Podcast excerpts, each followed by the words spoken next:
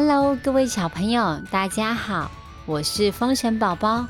宝宝今天要继续跟大家说那件袈裟惹的祸。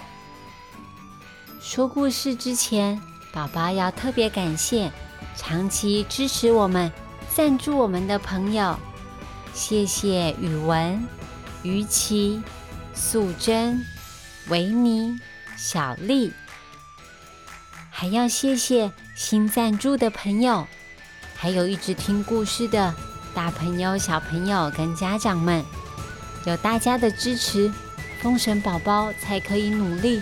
继续说好听的故事给大家听。那今天的故事要开始喽。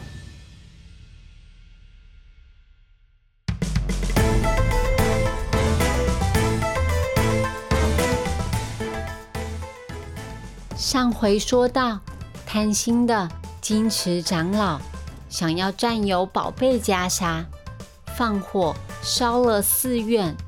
想要吓跑师徒两个人，结果悟空叔叔轻轻松松的摆平火灾，却没想到一波未平，一波又起，宝贝袈裟自己无端消失了，留下吓得发抖的大小和尚，每个人都表示不知道宝物的下落。哎呀，三藏师傅也很焦急。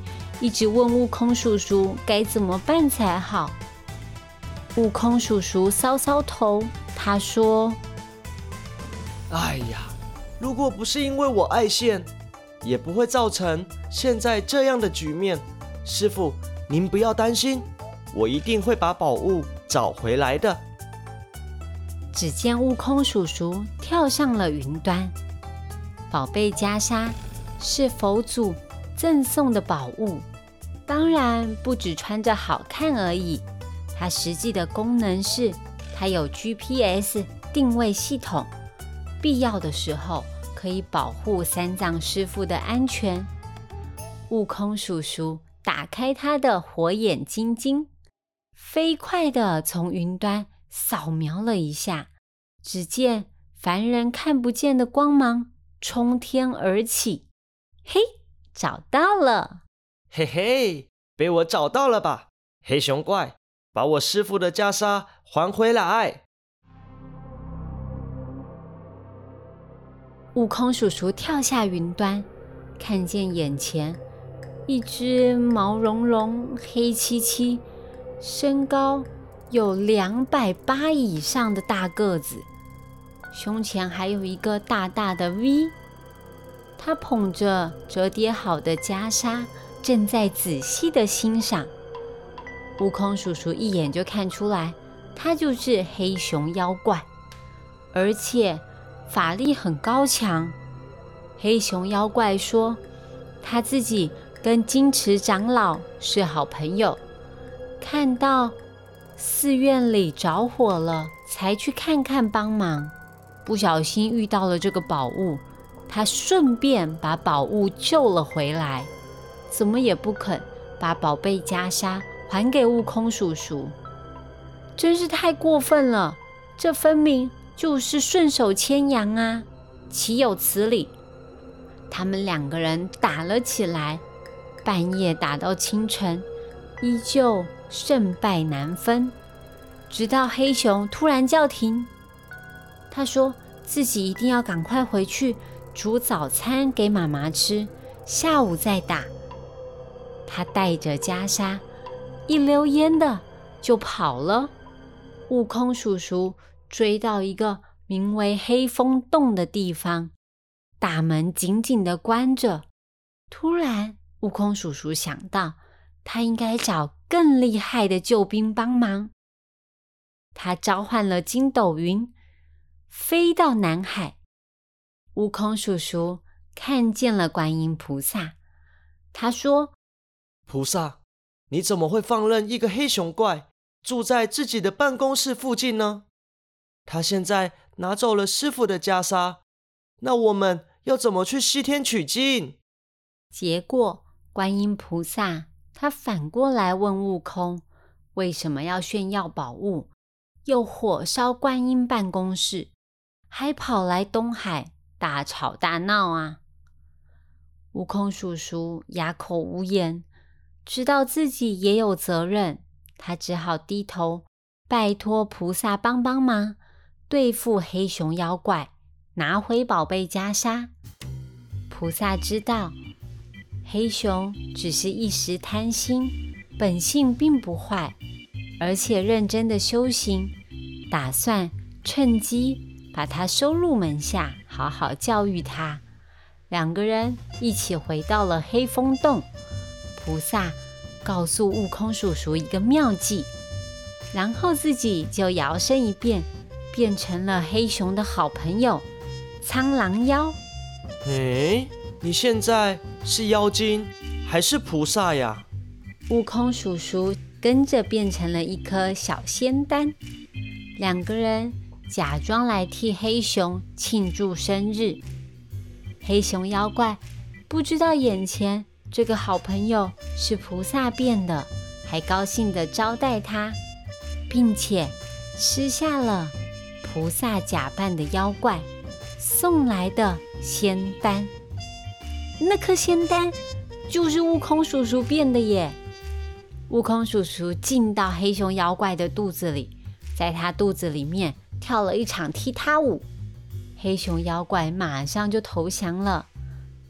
菩萨现出原形，把宝贝袈裟收回来，还给了悟空叔叔，还在黑熊的头上套上了一个紧箍咒。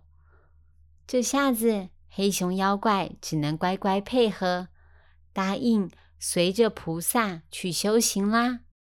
悟空叔叔。摸摸自己头上的金箍圈，他突然有点同情黑熊妖怪了。之后啊，黑熊妖怪跟他一样，都要乖乖的好好修行了。他向观音菩萨告辞，带着宝贝袈裟回去找师傅。经过这一次，悟空叔叔再也不敢。随便乱炫耀东西了哦。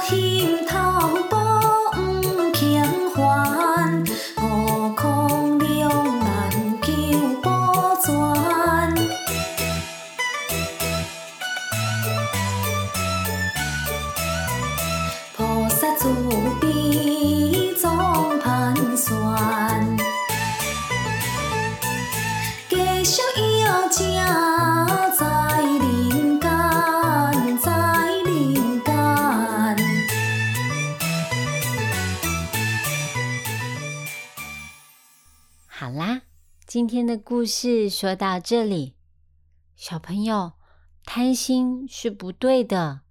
我们应该看到自己拥有多少东西，当你很满足，你就会感到幸福哦。这个小秘密，不晓得你知不知道啊？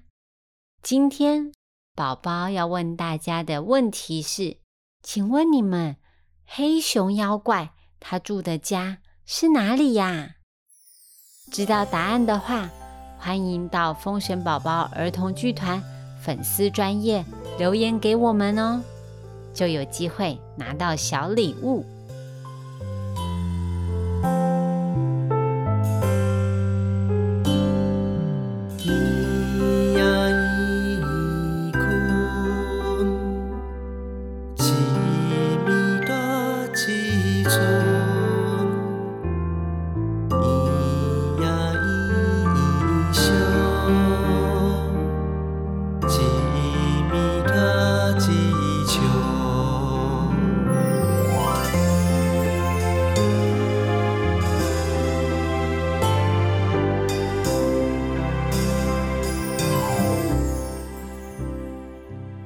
今天宝宝要教大家的台语是“我不知道”，我唔知呀，我不知道，我唔知呀。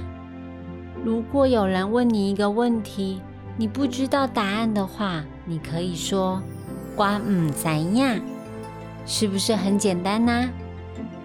喜欢我们的故事，欢迎到 Apple Podcast 给我们五星评价，也可以留言告诉我们你还想听什么故事哦。